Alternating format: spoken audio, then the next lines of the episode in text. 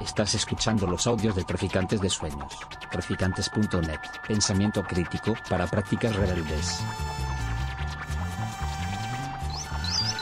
Traficantes de Sueños. Traficantes de Sueños. Bueno, muchas gracias a Traficantes de Sueños por dejar este nido para podernos reunir aquí. Eh, Amos de Casos es una editorial que surge mm, del encuentro de unos amigos eh, por el placer de estar juntos y de conversar. Y, a partir de ahí pues surge todo el tema de, por qué no editábamos, eh, sobre todo escritos de Sarichi, de Rosario Miranda, que nos parecían muy interesantes y nos parece un alimento muy necesario. Realmente no tenemos mm, ningún objetivo, ninguna finalidad, sino la de disfrutar y que esto se vaya haciendo solo y, a fuego lento. Eh, y sin más, ¿quieres, si quieres presentar a Sarichi, eh, venga. Eh, en realidad somos cinco, pero los, los dos amos están indispuestos. que todos no somos filósofos, hay biólogos, mm, artistas, una mezcla, un grupo anárquico, desestructurado, sin jerarquía, pero tenemos la mina de Sarichi, que es una, productora seria y constante, sobre todo, y que ya nos ha regalado pues muchas eh, obras, sobre todo de difusión también de pensadores clásicos oscuros que ella se ocupa de clarificar y difundir de la mejor manera. Mm, este es el segundo libro eh, y digamos que la, nota común sería el arrojar luz sobre problemas que nos ocupan, que nos acompañan y que, parece que a veces oscurecemos más en vez de aclarar. Entonces, bueno, este punto de reflexión ella lo ha cogido y todos yo creo que tienen esa nota común, ¿no? clarificadora y, luminosa. Eh, digo una mina porque aunque haya, este es el segundo que publica Amos de Casos, pues hay ahí gran, una gran maleta llena de, de cosas que se han hecho eh, autores como Hannah Arendt o Peter Sloterdijk o Espinosa, es decir, clásicos, actuales, eh, y además no para, con lo cual pues los vamos a seguir favoreciendo. El anterior es El sexo de los ángeles, que veo que algunas personas lo han leído ya y casi yo estoy con ellos, debería ser lectura obligatoria en las escuelas y nuestros políticos, en fin, todo aquel que se precie. Entonces vamos a darle la palabra, que es quien lleva la voz cantando. Bueno, buenas tardes. Muchas gracias a, la librería Traficantes de Sueños por, por este espacio y, esta oportunidad de traer el libro aquí. Luego mm, a Amos de Casos, mis amigos, porque mm, sí es una editorial y en principio una editorial puede publicar cualquier cosa, pero de momento pues me piden cosas a mí y, me gusta porque estos, estos dos libros, el, anterior, em, El sexo de los ángeles y este, Dignifiquémonos, estaban en digital, pero en digital es otra vida la que, la que tienen la, la distribución de las cosas, después ya cuando lo lees pues da igual, ¿no? Y me ha gustado ver estos libros en papel y, agradezco pues que haya tenido yo prioridad en esa marmita que es de Caso. A mí eh, me, me, gustan los conceptos de la ilustración, por eso este libro se llama Dignifiquémonos y tiene como subtítulo Ilustración y Dignidad. Me gustan los conceptos de la ilustración porque la ilustración no es solamente un movimiento cultural que se produjo en los siglos XVII y XVIII y antes en, el mundo griego, la democracia ateniense se conoce también como primera ilustración. Pero no es un movimiento cultural nada más, sino la evolución que supone este movimiento ilustrado es en la mentalidad, es un salto, es un salto psíquico, es un avance en civilización. Las referencias y los valores de la mentalidad ilustrada abren un espacio nuevo en lo humano, abren una forma nueva de ver el mundo, de percibirlo y de vivir en él. Según esa mentalidad ilustrada, no existe la salvación en el más allá, o si existe no es lo que importa, lo que importa es el progreso aquí, en este mundo. Eso es lo que importa. Y para el progreso aquí en este mundo, el despotismo, el régimen despótico no vale, lo que vale es la democracia. Tampoco vale la censura, sino la libertad de expresión, ni vale la superstición, sino la investigación científica, y no vale la guerra, sino la paz. Para esa mentalidad ilustrada, la pobreza, eh, la, ignorancia, la superstición no son catástrofes naturales, sino son lacras sociales erradicables. Y son erradicables por personas mayores de edad, psíquicamente mayores de edad. Ese concepto de mayoría de edad psíquica, de madurez humana, es esencial estructural en la ilustración. Y ser mayores de edad está a nuestro alcance, dicen ya los filósofos del 18. Lo único que tenemos que hacer es pensar, discernir, pensar por nosotros mismos en lugar de obedecer o de repetir lo que otros dicen.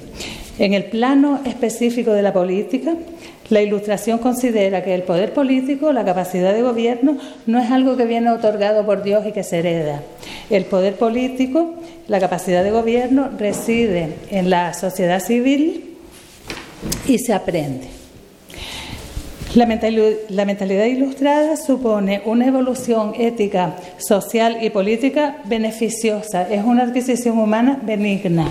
Y por eso es interesante preguntarnos o que nos preguntemos qué hemos alcanzado de esa evolución y qué no hemos alcanzado, en qué somos ilustrados y en qué no lo somos. Y es interesante y pertinente que nos preguntemos eso porque mm, con inteligencia artificial o sin ella, con metaverso o sin metaverso, con viajes al espacio o sin viajes al espacio, ocurre que de poder elegir antes de llegar a este mundo, cualquiera tendría claro dónde querría caer.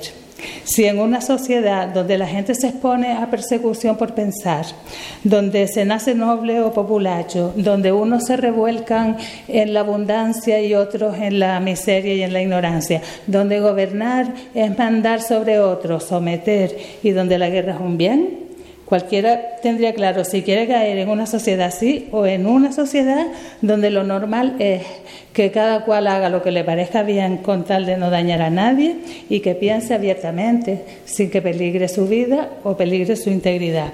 Una sociedad en la que en la infancia y en la adolescencia se va al colegio y en la que gobernar es prestar un servicio público en una comunidad donde los individuos son pares políticamente y por lo tanto no hay una diferencia sustancial entre gobernante y gobernado. Es decir, cualquiera tendría claro dónde querría caer, si en una sociedad bárbara o en una sociedad ilustrada, civilizada.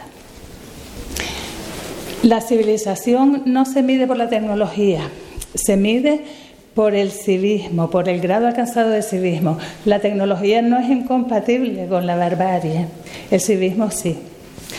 Y el civismo consiste en la consideración del otro, en tomar al otro en consideración, en percibirse uno mismo entre los otros y con los otros, en tener sentido de lo común, no sentido común, sentido de lo común.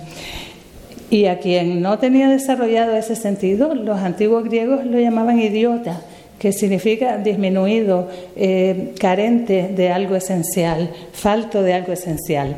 La civilización se asienta en el civismo y el civismo se asienta en la dignidad, en el sentido de la dignidad. Es la dignidad lo que hace de nosotros, con tecnología o sin ella, gente civilizada.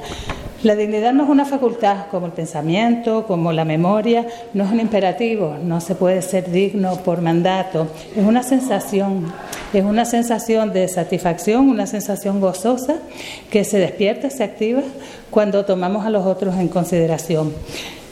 Pues la dignidad, el civismo, el sentido de lo común, todo eso es el mismo universo semántico, proporcionan una prolongación de lo que es mío, un enriquecimiento del yo. Una persona cívica pronuncia la primera persona de plural, nosotros, con el mismo concernimiento y con la misma implicación personal que la primera persona del singular.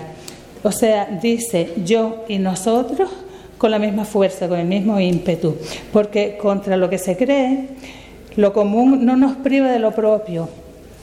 Lo común aumenta, estira el campo de lo que es mío y además potencia y aumenta y favorece la cohesión social. Y la cohesión social es el mayor bien, o dicho al revés, es el mayor mal social, la falta de cohesión social es el, el mayor mal según la filosofía política de todos los tiempos. Tener una vida digna es importante y es igualmente importante vivir entre personas de vida digna. La vida digna de los demás es una necesidad para la mentalidad ilustrada, para la sensibilidad ilustrada. Catón el joven en la antigua República Romana dijo antes de suicidarse, no he luchado por ser libre, sino por vivir entre libres. Para la sensibilidad ilustrada, tener la despensa llena y vivir entre individuos de vida digna son intereses del mismo tipo. En el nivel de evolución que supone la ilustración, la oposición entre intereses particulares y el interés general no existe. Por ejemplo, contribuir a la hacienda pública de buen grado. Eso no se asienta, según la mentalidad evolucionada, no se asienta en que yo pierdo, me privo de lo mío, actúo contra mis intereses en nombre de principios altruistas a los que doy prioridad. Estas coordenadas están vigentes para algunos, pero mm, son propias de una actitud buenista, no de una actitud evolucionada. Para un individuo ilustrado, evolucionado, enriquecido por el sentido de lo común, usar dinero para comprar un coche o usar dinero para comprar cohesión social a través de los impuestos son intereses del mismo tipo. Contribuir a la hacienda pública poco o nada, algo que desea gente de todas las extracciones sociales, es una aspiración que está anclada en el estado de idiotismo. Y también está anclada en el estado de idiotismo eh, una cosa como hablar de la contribución de los ricos a Hacienda en términos de penalización o de castigo, o también esa sensación de azote, de pérdida, de robo por parte del Estado que afecta a casi todos los contribuyentes. Estas referencias son una catástrofe cultural. ¿Por qué? Porque el Estado no es un sujeto, el Estado no es una entidad que existe por sí misma. El sujeto de lo público es la comunidad ciudadana y el Estado es su herramienta. Nosotros, los ciudadanos, nos procuramos los servicios públicos mediante el Estado y lo hacemos porque tenemos la propiedad común del dinero público, somos comunitariamente propietarios del dinero público. El dinero público no es del Estado, el dinero público es nuestro, es un tesoro recaudado entre todos al que cada cual debiera contribuir en la misma proporción de sus ingresos. Mediante el tesoro público todos, no ricos y ricos, somos dueños y usuarios de las instituciones públicas, pagamos a quienes trabajan en ellas. Eh, somos destinatarios todos de los servicios que prestan y también somos supervisores de su buen funcionamiento. Los servicios públicos no son gratuitos, cuestan, cuestan mucho dinero y los financiamos con nuestro dinero común. Hablar en términos de educación pública gratuita o de sanidad pública gratuita, eso indica la inconsciencia generalizada acerca de este hecho y es una de las causas de que el dinero público se despilfarre como si fuera dinero de nadie o dinero de quienes lo administran. Los servicios públicos no son gratuitos, cuestan dinero, son muy caros y los pagamos todos. Los pagamos porque queremos, porque queremos tenerlos y queremos tenerlos no en función de los pobres, sino en función del apetito ilustrado de vivir dignamente entre gente que vive dignamente. Ese apetito no se tiene en función de la cuenta corriente, se tiene por sí mismo, por desarrollo del sentido de lo común, de pertenencia a una comunidad política. El salto ilustrado esa evolución de la que hablamos, esa, esa mutación en la sensibilidad humana, se impulsa desde el sentido de lo común, un sentido que conlleva además necesariamente la erradicación de la pobreza. Una concepción ilustrada de nosotros mismos y de la hacienda pública es esencial para la cohesión social. Una concepción de nosotros mismos y de la hacienda pública ajena a la lógica de la asistencia. La asistencia estructural, no la puntual, la asistencia estructural es incompatible con la dignidad, con la mayoría de edad y con la igualdad ciudadana. Respecto a la asistencia, la sociedad está integrada por pudientes y no pudientes. Los no pudientes se perciben como demandadores y receptores y los pudientes como gente que está obligada a pagar por servicios a los que puede acceder a través de su cuenta corriente. Desde la asistencia, los servicios públicos son servicios sociales, pero mm, lo común no es lo social, no es lo mismo, común y social. Lo social alude a desfavorecidos, lo social entraña la exclusión, en cambio lo común es inclusivo, lo común involucra a todos los miembros de la sociedad y lo público es común. La propiedad común de unos servicios concebidos en función de cualquiera, no de los pobres unos servicios referenciados en la excelencia y deseables para cualquiera. El resultado de esta manera de entender lo público desde lo común, no desde lo social, es que la riqueza se comparte, pero con ganancia psíquica para todos, no con sensación de azote, de robo, de pérdida, como dijimos antes, algo que, como también dijimos, es una catástrofe cultural. La cosa pública se revitalizaría si en lugar de ver los impuestos como una necesidad del Estado y por lo tanto como una forma de usurpación, los enfocamos como una capacidad de gente cívicamente cultivada que al contribuir no se siente privada de algo suyo, sino satisfecha de dar algo suyo a una comunidad que también es suya, porque dar es una forma de poder, no es una forma de perder. Este sentido de pertenencia es el fundamento de una vida política en que los ciudadanos, como enseña la Ilustración, somos individuos dotados de soberanía, algo que se ignora masivamente. No es grave que adolescentes y jóvenes que no han recibido clases de historia contemporánea no sepan quién fue Franco, a pesar de que se pone el grito en el cielo al respecto. El pasado reciente, en tanto no se ha vivido, es tan remoto para las nuevas generaciones como el Imperio Romano o la Guerra del Peloponeso. Y así ha sido en todos los tiempos. Lo que en cambio sí es grave es que gran parte de la población de todas las edades que ostenta la titularidad de ciudadana desconozca el significado de ciudadanía y el significado de soberanía. Soberanía es capacidad de gobernar en una comunidad política. En el antiguo régimen, el régimen preilustrado, la soberanía se hereda y reside en el monarca por la gracia de Dios. Según la mentalidad ilustrada, en cambio, la capacidad de gobernar viene otorgada por la educación y pertenece a todos los ciudadanos. El ciudadano es un individuo soberano, no es siervo de otro y no es señor de otro. Es un sujeto de derechos y de deberes que se gobierna junto a sus iguales mediante leyes que hacen ellos, que elaboran ellos mismos.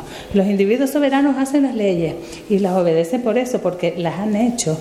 Entre conciudadanos no existen los que mandan, ni las leyes se obedecen porque otros lo mandan. Una sociedad culta se autogobierna a través de un sistema asambleario o representativo, pero en un sistema representativo, si es ilustrado, se gobierna con los conciudadanos, no para el pueblo o como se dice de un tiempo para acá, para la gente.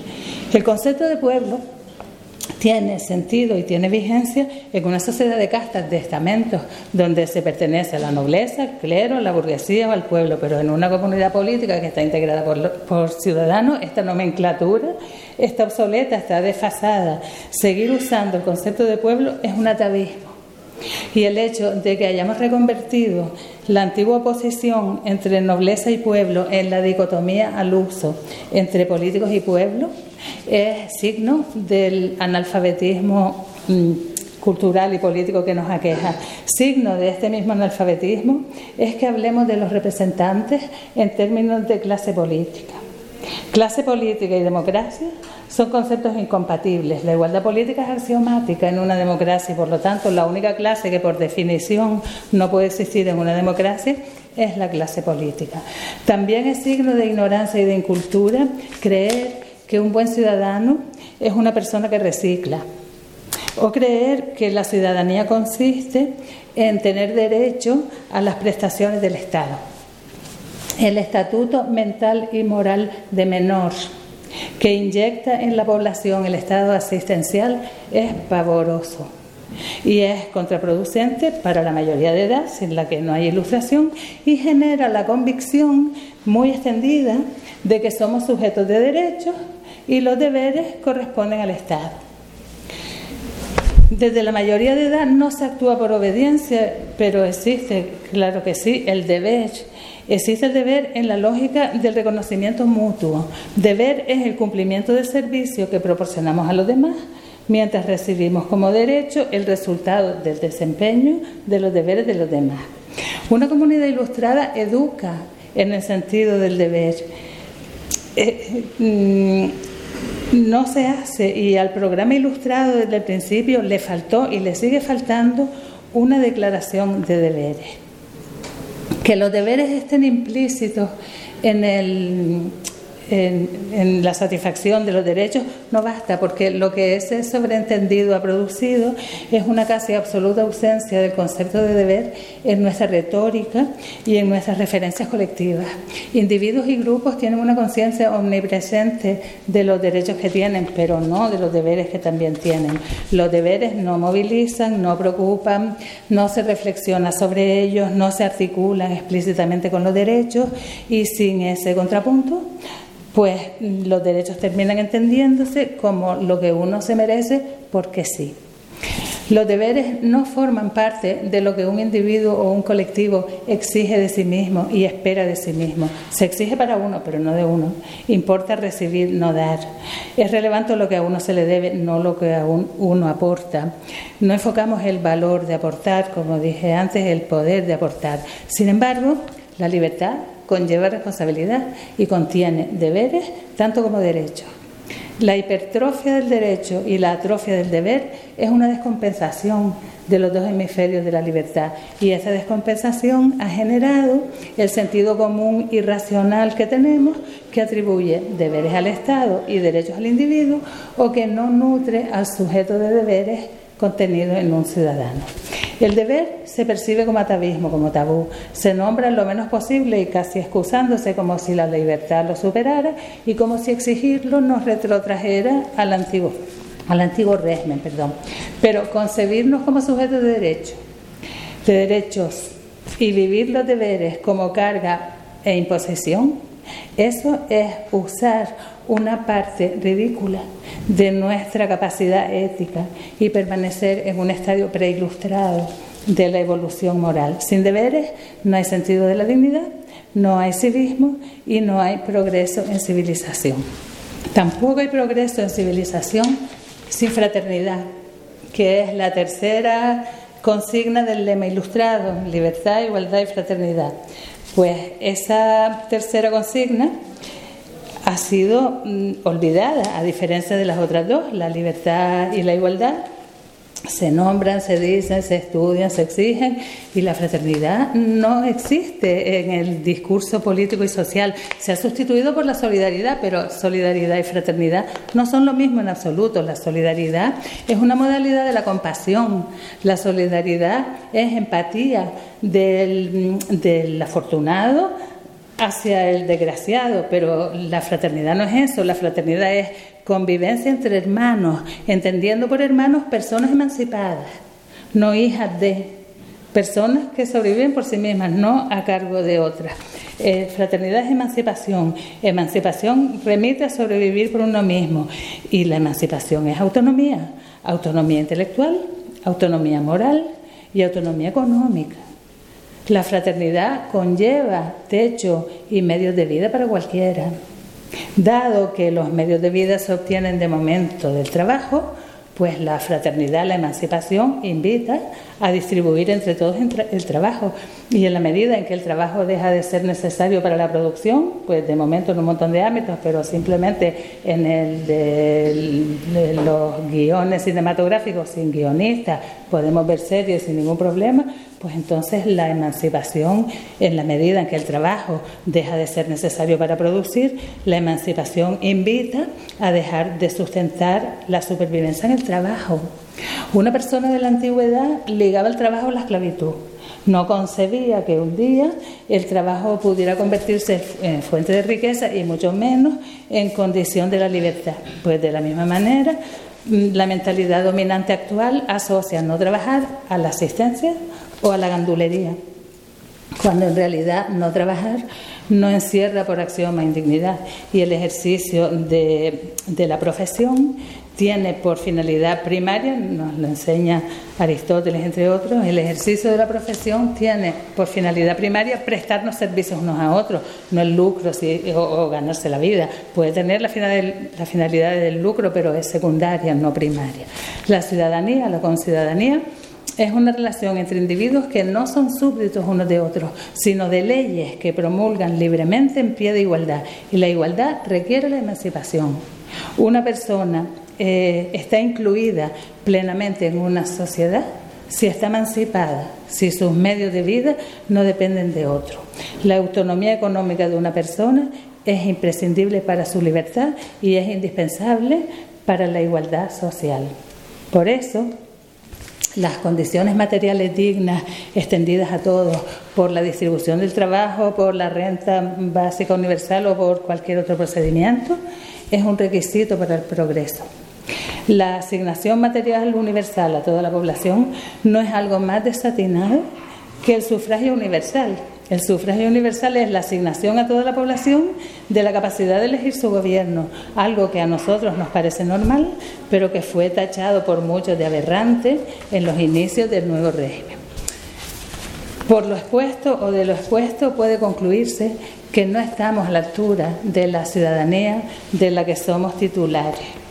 Por eso es procedente sacar a colación las referencias y valores de la Ilustración, pensar no en qué somos ya posmodernos, sino en qué somos todavía preilustrados.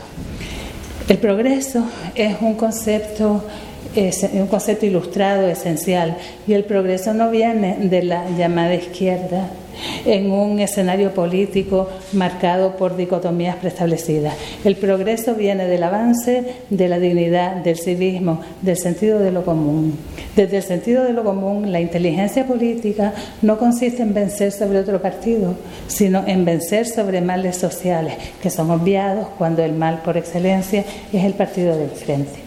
El progreso reside en el nivel de democracia frente al de plutocracia, de oligarquía o de dictadura. El progreso reside en el nivel de emancipación frente a la falta de autonomía y reside en el nivel de pensamiento frente al adoctrinamiento y al cacareo. Para progresar es preciso dejar de ser discapacitados cívicos, minusválidos cívicos. Es preciso comportarnos como adultos, salir del enfrentamiento entre pandillas en que consiste de momento la política. La igualdad ante la ley, la libertad de pensamiento, de opinión y de expresión, la separación entre la religión y el Estado, la división entre los poderes legislativo, judicial y eso, todo eso no es de derecha o de izquierda, todo eso es de ciudadanos que hacen honor a su condición. Y una actuación política es deplorable y descalificable por atentar contra cualquiera de esos principios, sea quien sea quien atente contra ellos. Por ejemplo, la censura es censura, es una medida preilustrada, no vale pues la creciente lista de libros prohibidos en bibliotecas y escuelas o de libros reescribibles, o que en las editoriales empieza a haber correctores de sensibilidad, además de correctores de gramática, eso es un fenómeno del mismo tipo que el índice de los libros prohibidos promulgado en su día a petición del Concilio de Trento, aunque esto último se asocie a represión ultraconservadora y lo primero a gente presuntamente avanzada. De la misma manera, la desigualdad ante la ley, a través de derechos especiales, es decir, privilegios, a personas catalogadas como víctimas, es un atentado a la isonomía. La isonomía es la igualdad ante la ley y es uno de los pilares de la ciudadanía. Ese atentado es un grave retroceso en civilización. La desigualdad ante la ley es preilustrada, no vale, aunque la critique la llamada ultraderecha. Bueno, pues de estas y otras cuestiones trata Dignifiquémonos, un libro escrito y ofrecido a ustedes desde la perspectiva de que nosotros los ciudadanos que ya estamos alfabetizados, pues podemos ser además ilustrados. Muchas gracias.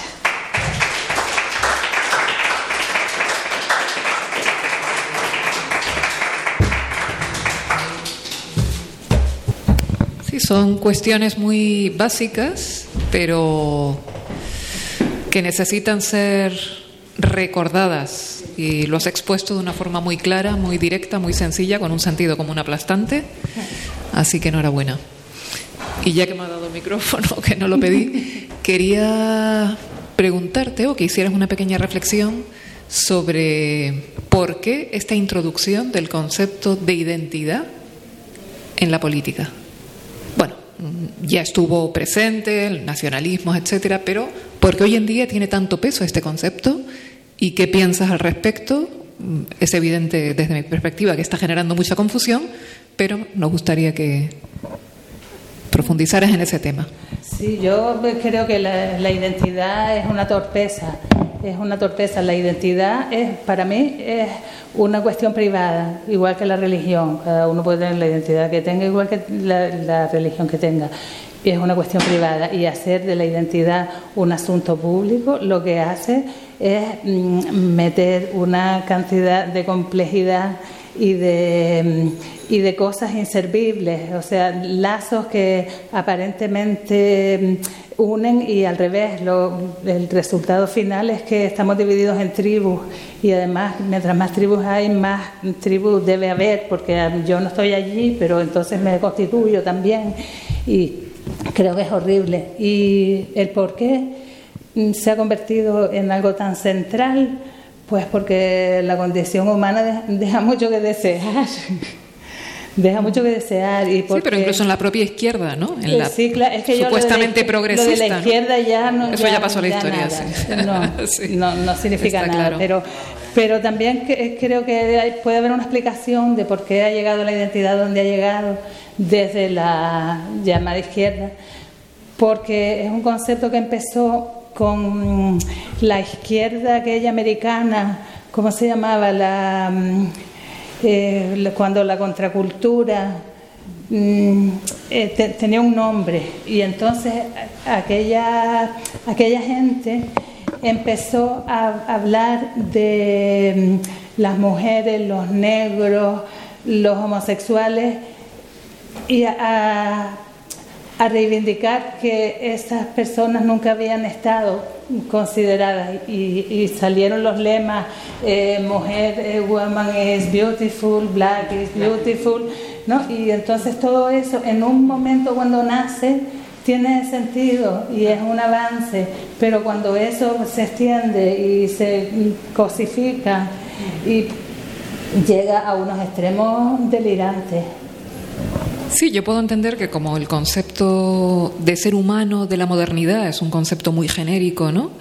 Que surgiera una sensibilidad que reivindicara un poquito las diferencias, ¿no? Las, eh, pero sí, me asombra la confusión que ha traído y tengo la impresión de que si lo que has descrito tan claramente, ¿no? De la ilustración, la modernidad, ¿no? Que es como el paso del ser humano a un estado mundicéntrico, ya no estoy identificado con mi clan, con mi raza, con mi religión, con mi cultura, sino con el ser humano como tal.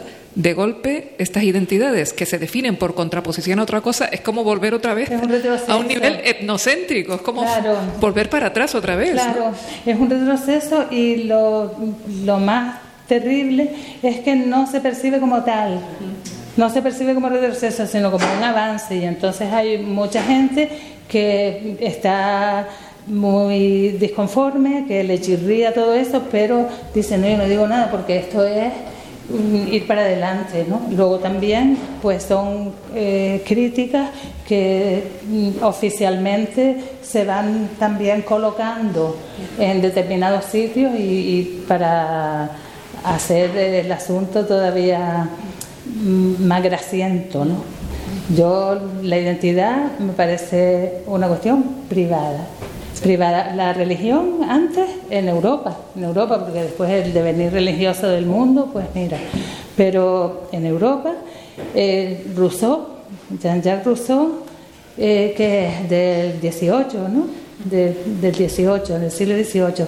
Y entonces él tiene un libro de, mm, de diario, un diario que se llama Las Confesiones, y, eh, resulta que él para moverse por Europa no había pasaporte, ¿no? Los pasaportes se cambiaba de religión en la frontera. Se cambiaba del protestantismo al cristianismo, después otra vez, tal, porque, eh, porque era una mm, identidad de una comunidad, era una cuestión burocrática. Y luego, afortunadamente, pues todo eso ha quedado atrás y ahora cada uno va a la iglesia que le parece bien y se acabó. Pero ha sido sustituido por la identidad. Entonces, todo, hasta los bares de marcha, a ver, a ver cuál bar, porque en todos no puede ser, y menos si vas acompañada por sí, pero si no, no, en fin. Me parece una tragedia. Y desde esta visión que estás explicando, no sé si es muy comprometido preguntarte cuál es tu opinión sobre el independentismo catalán. Oh, pues es identidad y nacionalismo, lo mismo es lo mismo y de superioridad y, todo. Me hace mucha gracia como es, porque el miedo a la extrema derecha y, que el independentismo catalán con la superioridad de la raza y la lengua es, lo mismo. Bueno, y la religión-estado en el conflicto palestina-israelí, ahí sigue otra vez. Estado israelí, Estado palestino, sigue. Al final si, si todo el mundo vive dignamente, no hay problema. Claro. No hay problema. Los problemas no vienen porque unos son musulmanes, los otros judíos, los otros católicos y los otros budistas. El problema es, aquí estoy yo, tal, quítate tú que me pongo yo, no que estaba yo. Ese es el problema. La religión es un eh, un pretexto, ¿no? Un, pretexto. Si todo el mundo vive bien, no pasa nada. Después yo tampoco me he estudiado ese asunto más atrás. Y entonces no hacer las cruzadas como era. Que también salía la gente a matar al otro. Vamos, ya desde que había bula papal, desde que salías de tu casa, mientras más matara, ya desde que salías de tu casa, más cielo tenías alquilado. Bueno, y hay cruzadas culturales también, ¿no? También hay ese concepto, pero... Sí, pero no anda con la religión.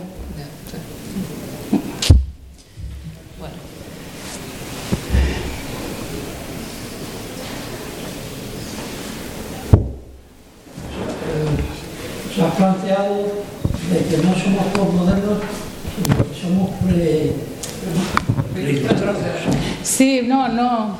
No, también somos posmodernos, o sea, puestos a poner calificativos, es como lo de las identidades, eso, no, posmodernos ya no, ahora somos hipermodernos, ahora no, ahora yo transmoderno. Sí, pero que en vez de estar eh, centrados y hablar nada más que del posmodernismo y tal, ¿por qué no hablamos también de lo que no hemos cumplido de la ilustración? Es que somos preilustrados en muchas cosas. Y, mm, por ejemplo, lo de eh, esto de empezó en Estados Unidos después del 2001, mm, del 11 de septiembre, en Estados Unidos se volvió a la justicia preilustrada porque después del, del 11S, pues ya pues, tú podías detener a una persona sin el concurso de una acusación de un juez y podías torturarla. La, tortura, se volvió a convertir en legal. Pues eso es un, un, salto atrás, ¿no? Y de esas cosas no se habla. Y, eso es lo que yo quería mm, poner de manifiesto, que ser preilustrado pues mm, es una cosa que penosa y si no somos conscientes de que somos preilustrados, pues no podremos quitar la pena.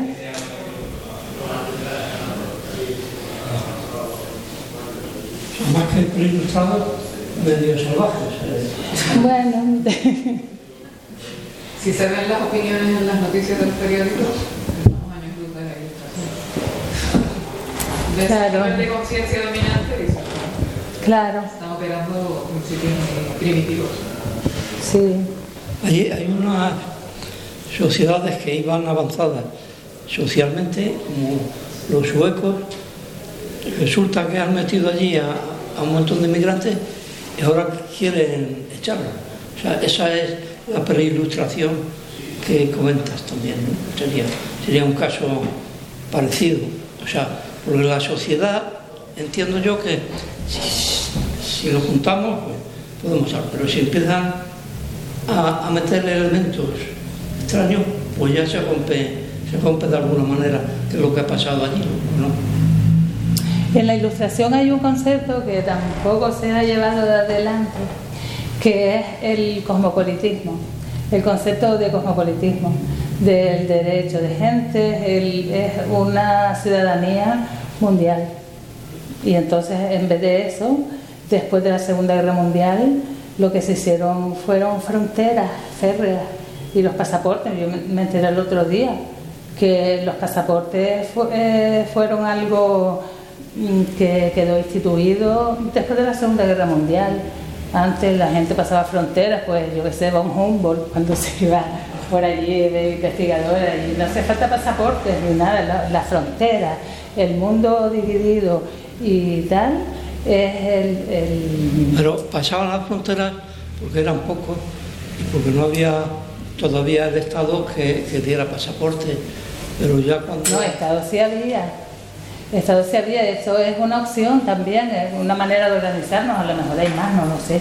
Sí, pero, pero tenías que ir con, con un caballo, con algo, porque había muchas distancias, entonces se movían muy poco, ¿no? No, se movían tanto.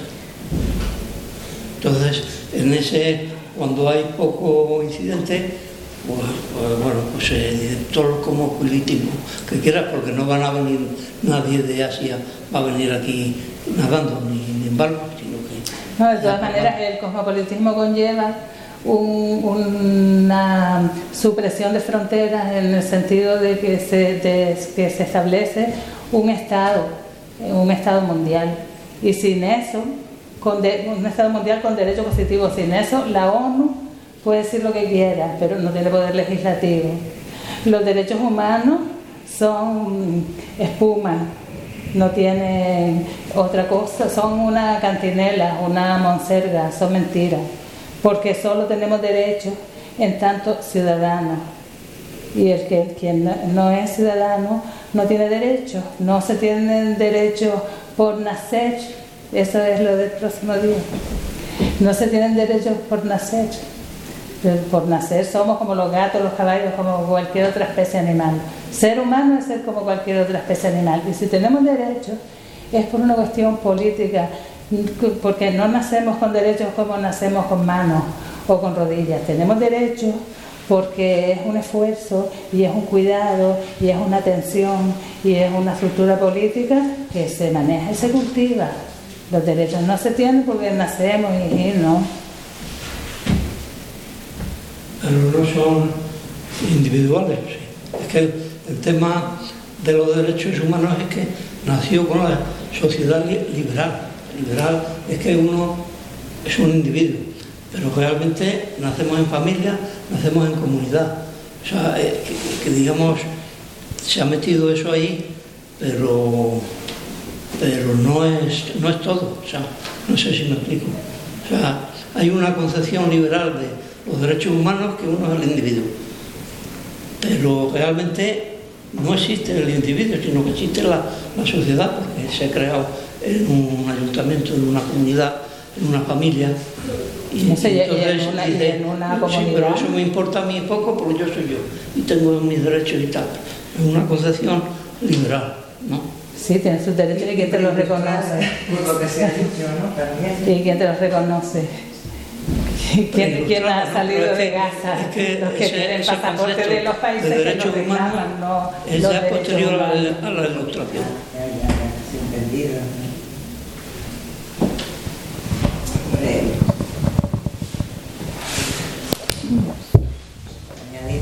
Eh, lo que me gustaría decir es de, de- de todas las invenciones humanas, hay unas mm, materiales, se inventa la radio y la radio está ahí. Sigue estando. El año que viene, el siglo que viene. el invento de la educación, el invento de la ciudadanía, de la democracia, que no ha venido por la naturaleza, como dice ella, no nos nace como con las manos, no nacemos con eso, eh, requieren un trabajo permanente para mantenerlo. No son como la radio, que una vez inventada ya no hay vuelta atrás, está ahí, es materialmente un, hecho. Eh, la democracia, si después nos olvidamos, pues se acaba convirtiendo otra vez en la barbarie, porque como cada ser humano que nace hay que educar, no vale con que hayas educado a la generación anterior, el trabajo sigue estando por hacer. Y esa es la dificultad que creo yo en estos temas. Y por eso volvemos atrás. Y por eso las inercias del pasado tienen eh, tanto protagonismo y tanta presencia en el presente y cuando creemos que estaba superado no, volvemos a las categorías dogmáticas y de cabeza cuadrada. Siempre estamos a un punto de la barbarie otra vez. Si no se hace un esfuerzo colectivo, individual, por pues, lo que está haciendo ella, es decir, despertar la conciencia, atrevernos a usar nuestro entendimiento para mantener viva esa creación tan preciosa, porque al final es, mejor que la radio, pero se nos va, mm, se nos evapora todo, o sea, eh, yo creo que eso lo teníamos que tener en cuenta. Y ya Kant dice cuando, cuando nos invita a atrevernos a usar nuestro entendimiento y a, que seamos mayores de edad y conscientes de todas estas cosas de la ilustración que nos siguen interesando hoy, aunque nos hayamos olvidado de algunas, eh, pues señala dos vicios morales que solemos tener aquí casi todos, que es el, gandulismo, la desidia y la cobardía. Eh, es decir, no solo tenemos que educar, tenemos que ser valientes y esto mantenerlo. Y eso es lo que cuesta en todo un colectivo. Porque a la que bajamos la guardia, lo que sale gratis es barbaries, nacionalismos, unas identidades y unas categorías que son del año cólera, que estamos volviendo a la edad de piedra en permanencia. Entonces, ya que hemos hecho unos buenos inventos, mantengámoslos en el recuerdo y cuidemos de ellos, que cuesta su trabajito, claro, porque no nos nace como las manos, es un esfuerzo. Y a lo mejor eso es lo que nos da pereza a, a muchos. Y ya está. En la línea de lo que has dicho, comparto pertinente todo lo que has comentado. Del cosmopolitismo de la ausencia de fronteras, ¿cómo ves el hecho, por ejemplo, de que en un Estado eh, ilustrado, por lo menos teóricamente, aunque no, no, estemos a la altura, entre de forma masiva personas que están que forman parte de una cultura preilustrada? ¿Qué pasa con eso? ¿Cómo se integra eso? Porque hay un buenismo también, de que bueno, todo vale. Claro, claro. No, sí, lo del buenismo es una cosa que a mí me chirría mucho. O de que ausencia de fronteras, pero que vengan masivamente personas. sobre todo. A veces es compleja. Sobre todo cómo vienen, ¿no? Claro. Sobre todo cómo vienen. Yo creo que ahí, mira, hay una, una analogía que que se me viene a la mente con la manera de gestionar en este momento la emigración y es eh, la ley la ley seca la ley seca de los años 20 en Estados Unidos pues prohibieron el alcohol no con la intención de que mm, de erradicarlo de los usos y costumbres. Y entonces lo que consiguieron fue eh, que, nunca se consumiera más alcohol, que el alcohol se adulterara, que el precio aumentó enormemente, no se pagaban impuestos al respecto, proliferaron las mafias y, más cosas. Y entonces, pues al cabo de, un tiempo, esa sociedad cayó en la cuenta de su error y derogó la ley desde que el alcohol se vendió libremente en bares y supermercados pues el precio se normalizó, se controló su pureza y, sí, hay eh, gente que padece y su familia, personas y su familia que padecen el, alcoholismo, pero pocas y, y de resto, pues la gente usa el alcohol con muy felices resultados, salvo accidentes de tráfico que han llevado a que esté prohibido conducir habiendo bebido, ley que a todo el mundo le parecería. Pues tanta cosa con la memoria, la memoria, la memoria, la memoria también está desaprovechada. Está desaprovechada porque la memoria se remite nada más que a una circunstancia política eh, determinada, pero la memoria es muy importante en todo. Y entonces, si eso ocurrió en Estados Unidos en la ley seca, tú piensas lo que pasa actualmente con la inmigración, lo podríamos llamar ley quieta. La ley quieta. Está prohibida la circulación de personas por el mundo.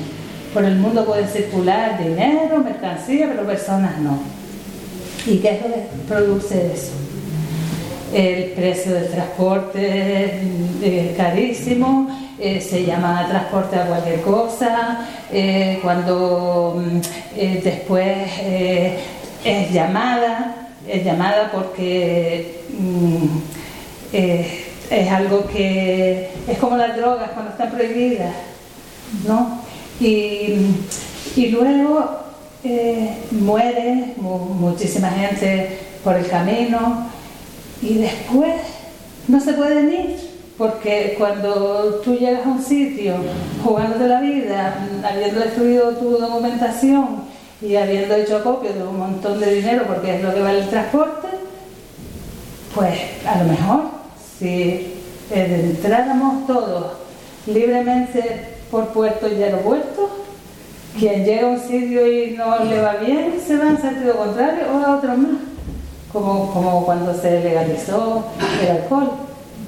Y entonces yo creo que la manera como estamos haciendo de segregar y después un humanitario, hay humanitario, hay que tratarlo humanitario, humanitario. Entonces eso es mentira, es mentira, es mm, eh, una hipocresía, toda esa mm, acogida a los ilegales. ¿Cómo vas a acoger a un ilegal es que los conceptos eh, son un oxímoron. Tú no puedes acoger a quien rechaza.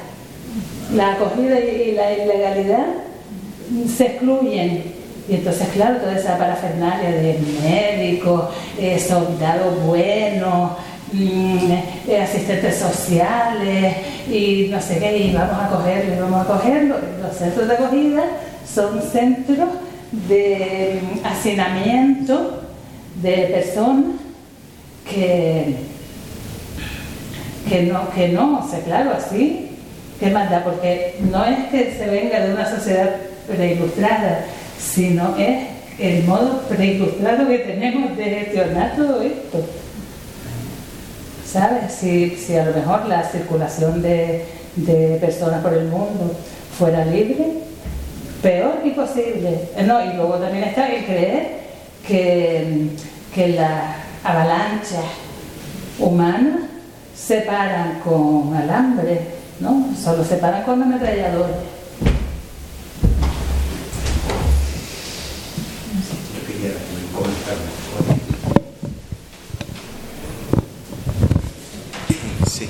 Sí, sobre este tema de, la inmigración, que es, me parece muy, muy difícil abordarlo, mm, me parece muy interesante que se exponga que no somos humanitarios cuando decimos que vayan médicos a los puertos y tal, pero aún así, vamos, que me parece que de alguna forma a lo mejor... Eh, eh, a lo mejor eh, más iniciativas de, apoyo a estos países de donde vienen estas personas, porque yo lo de fronteras abiertas también lo veo un poco a lo mejor que, bueno, pues sí que hay el riesgo ese de, las avalanchas, vamos.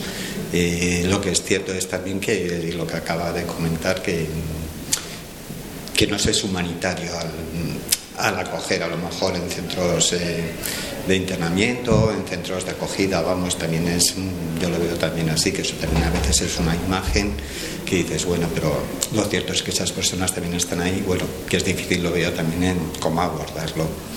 Bueno, un poco comentar, comentar esto. Sí, fácil no es lo que creo que como lo peor de lo que lo estamos haciendo no, no se puede hacer. No, no que a veces es, es, para mantener una imagen también a nivel interno, como decir, bueno, pues mm, no estamos desprotegiendo a estas personas cuando en el fondo también en cierto modo lo que llamamos estado de bienestar a lo mejor exige también estas situaciones, o sea que también hay, que ser conscientes un poco de lo que, de lo que conlleva nuestra sociedad, lo que cuesta pues eh, salir, tomarte un café, tomarte una cosa, lo que supone.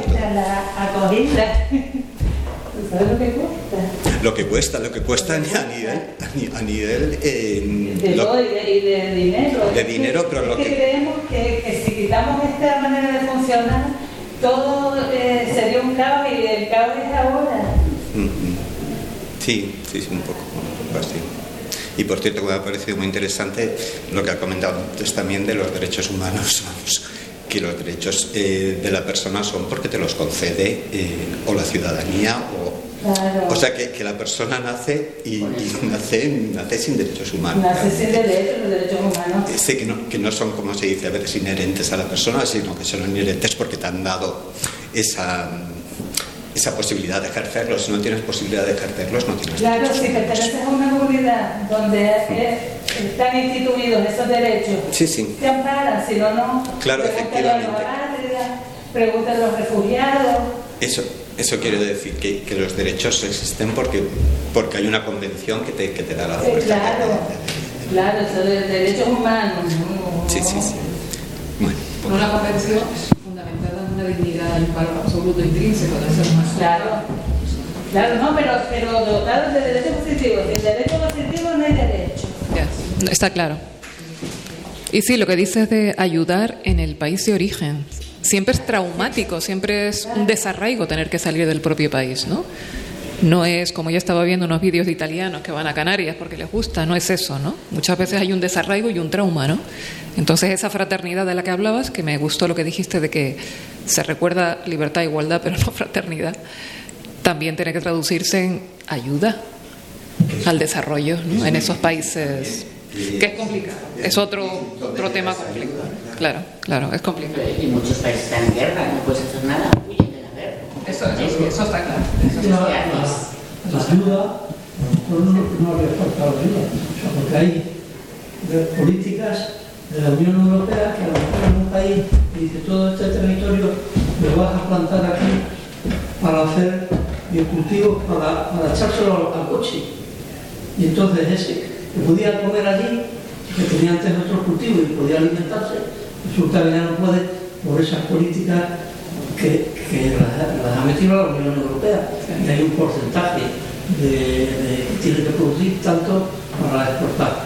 Entonces, claro, pues, pues, entonces, ¿cómo le vamos a ayudar si, si, lo que estamos haciendo es un contra? O sea, sería como un contrasentido.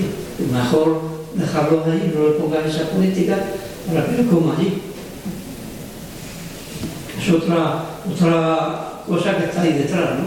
Y, y, luego la, historia de, de, del CO2 que emitimos nosotros, resulta que aquí en el Sahel, pues a lo mejor no es que no puedan vivir, es que no pueden dormir porque la temperatura por la noche no baja de, a lo mejor de, de 30 grados y, y no puede, y no, es que aquí no puedo ni siquiera vivir y entonces migra.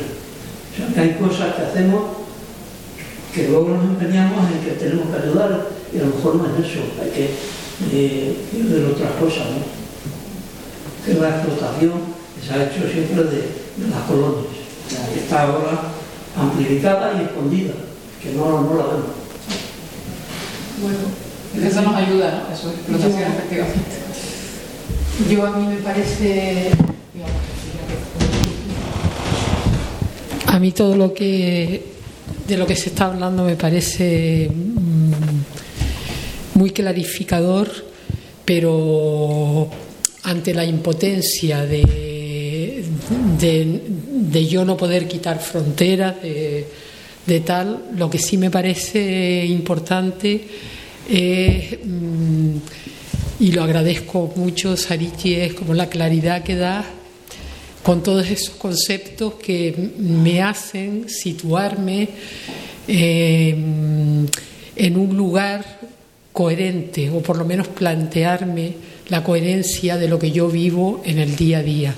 Y yo creo que desde ahí es de donde mm, puedo sentir que, que, puedo cambiar algo, ¿sabes? O que puede cambiar algo y de hecho lo cambia cuando, cuando la coherencia de lo que uno hace, piensa, mmm, está, se la palpa, pues mmm, siente uno esa, ese grado de, de felicidad o de, o de emoción mmm, hacia el otro y hacia lo que tienes alrededor.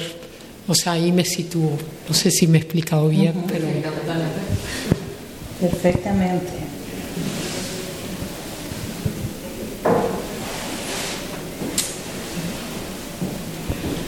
Bueno, damos por terminado esto, ¿no? o nos tomamos una cañita por ahí si Muy quiere. bien. Oye, Muchas gracias por estar aquí hoy. Gracias a ti.